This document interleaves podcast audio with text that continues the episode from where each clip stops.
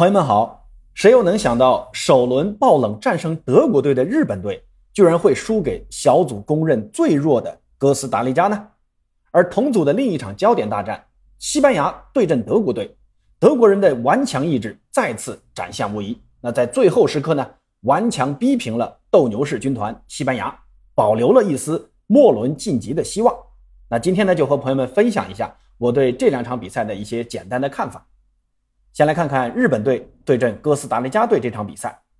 本来呢，以日本队首场对阵德国队时爆发出的那种战斗力来说啊，我以为拿下首轮七球惨败的哥斯达黎加应该不是什么难事儿啊。结果呢，是真没想到让哥斯达黎加给偷了家。进的那个球呢，当时是发生在第八十分钟。那这个时候丢球啊，真的是太致命了啊，因为时间太少了，而且呢，这个球啊还是日本队。守田英正自己的解围失误，被哥斯达黎加的特赫达给断了。然后呢，他马上送出斜塞，富勒兜射破门，算是一个准绝杀球。其实这次射门啊，是哥斯达黎加本届世界杯的第一次射正球门范围内的射门，然后呢就给打进了。全场比赛啊，哥斯达黎加也才四次射门就打进一粒进球啊，这个效率啊，不得不佩服一下。而日本队呢，本场比赛踢得不可谓不努力啊，但哥斯达黎加的顽强防守让日本人尝到了他们对阵德国队时德国人的遭遇。人家也跟你玩这种五四幺的铁桶阵，而且呢，日本队还想复制上一场打德国时的那种田忌赛马的战术，像以东纯也、三山勋、前野拓磨、南野拓实这些实力球员啊，那都是下半场才换上场的，还是想玩一个节奏上的变化。打哥斯达黎加人一个措手不及，但哥斯达黎加就是不上当啊！我就坚持玩我的稳守反击，所以呢，日本主帅森保一想再次以偷袭珍珠港的战术啊，没能奏效，反而是浪费了上半场的四十五分钟。你看下半场三山勋上场之后啊，在左路的这种突破确实制造了很大的威胁，在第八十八分钟呢，还险些扳平了比分。三山勋下底后倒三角回传给禁区的连田大地，结果呢，无人盯防的连天大地的射门呢被纳瓦斯给扑出去了。可见这纳瓦斯这个纳堵墙的这个外号啊不是白叫的。那作为主控的一方啊，日本队百分之五十七的控球率占据了很大的优势，射门呢也高达十三次，但只射正了三次门框范围。而且呢，哥斯达黎加门将纳瓦斯的神勇发挥，让日本队的进攻总是打不开局面。其实这最大的原因啊，就是主帅森保一的这个战术安排。三山勋这样的实力球员的登场实在太晚了，战术调整后的时间就不够了。你想遛狗呢，结果被狗给遛了。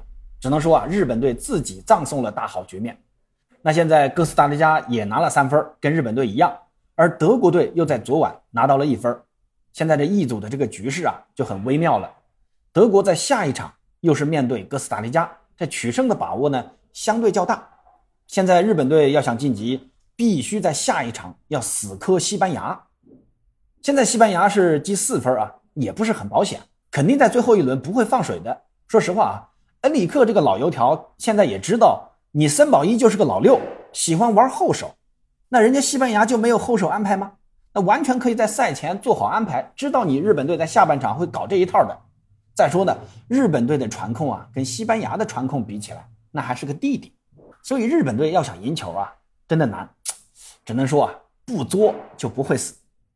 那昨晚的另一场重头戏啊，西德大战，这场比赛最后呢，双方是一比一战平了，算是保留住了德意志战车的晋级希望。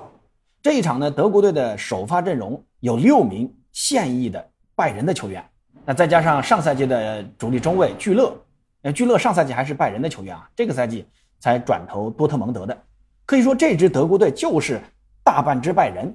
而西班牙的首发阵容有五名现巴萨球员，另外呢，左边锋奥尔莫也是拉玛西亚青训营出品的，可以说西班牙就是大半支巴萨。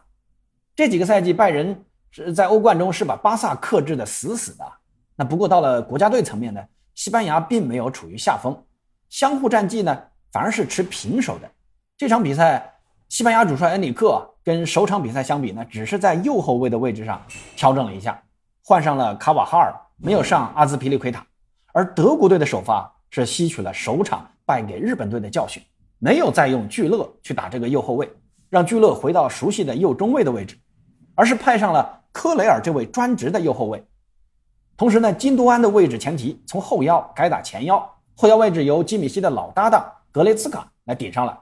中锋位置是撤下了哈弗茨，由穆勒去打这个假中锋，算是一个变相的无锋阵。西班牙其实也是一个无锋阵啊，因为他们中锋位置是由阿森西奥来打，莫拉塔并没有首发，这可能是世界杯历史上首次出现以无锋阵对无锋阵。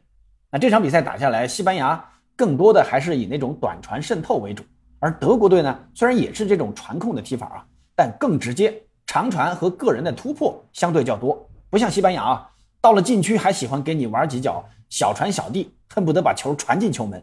你看开场第七分钟那次奥尔莫的攻门啊，在前场多次这种短传配合，最后呢由奥尔莫来那么一脚，考验了一把德国门将诺伊尔，随后呢就击中了横梁，也算是敲山震虎。德国队也不甘示弱啊，第三十九分钟。吕迪格就抓住一次定位球的机会，头球破门。嗯，但是这个球啊，最后被裁判给吹掉了。当时看直播的时候，我真是觉得这个越位判罚真的有点，有点吹毛求疵啊！这种越位有必要吹吗？说实话，真的是，呃，我感觉有点矫枉过正了啊。那整个上半场呢双方踢的有点相互试探的意思在，都没有上中锋。德国队呢，格纳布里和穆夏拉两个边锋频繁拉边内切。而西班牙这边呢，奥尔莫和托雷斯也是在阿森西奥的策应下完成了几次尝试射门。不过，随着下半场越王莫拉塔的上场，西班牙率先发力，因为有了真正的中锋啊，西班牙这种边路传中的战术终于有了发挥的余地。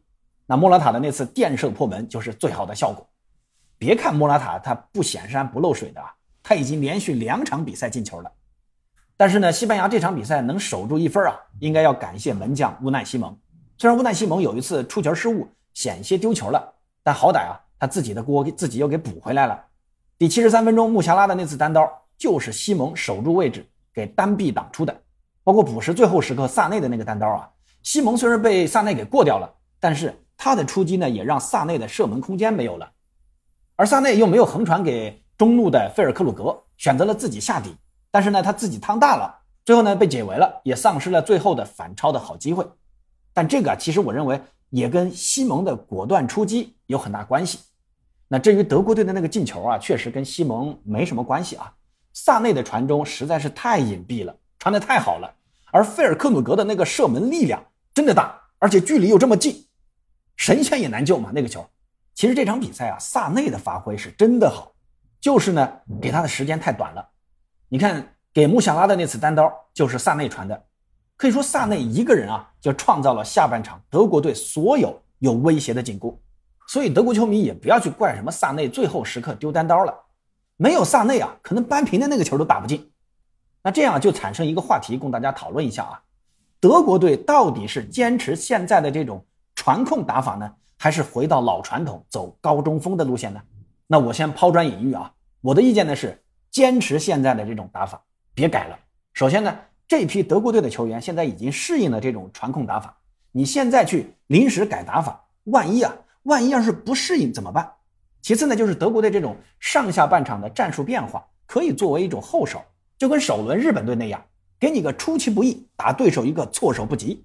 那第三呢，就是费尔克鲁格并不算是一个很出色的高中锋，你把宝压在他跟哈弗茨身上还是不保险。最后呢，就是。哥斯达黎加首轮是零比七输给了以传控为主的西班牙，而德国队下一轮的对手就是哥斯达黎加。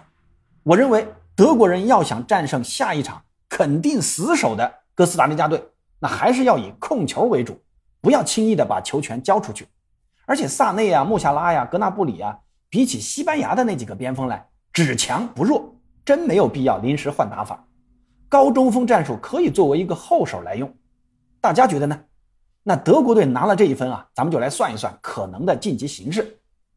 德国队要想出线，下一场必须要大比分赢下哥斯达黎加，而且呢还需要西班牙来帮帮忙。最好呢西班牙能赢下日本队。那如果西班牙跟日本战平了，那自己就最起码要两球以上了战胜哥斯达黎加。那如果日本赢了西班牙，那德国队就悬了啊！西班牙首轮是搞了七个净胜球啊。德国队能赢哥斯达黎加这么多吗？你看赛后卡瓦哈尔就接受采访的时候说啊，吕迪格让他们下一场务必要赢下日本队，这样呢，德国队才有把握晋级嘛。其实呢，从现在这个情况来看啊，西德携手在一组出线是大概率事件。今天就先聊到这儿，咱们下期再见。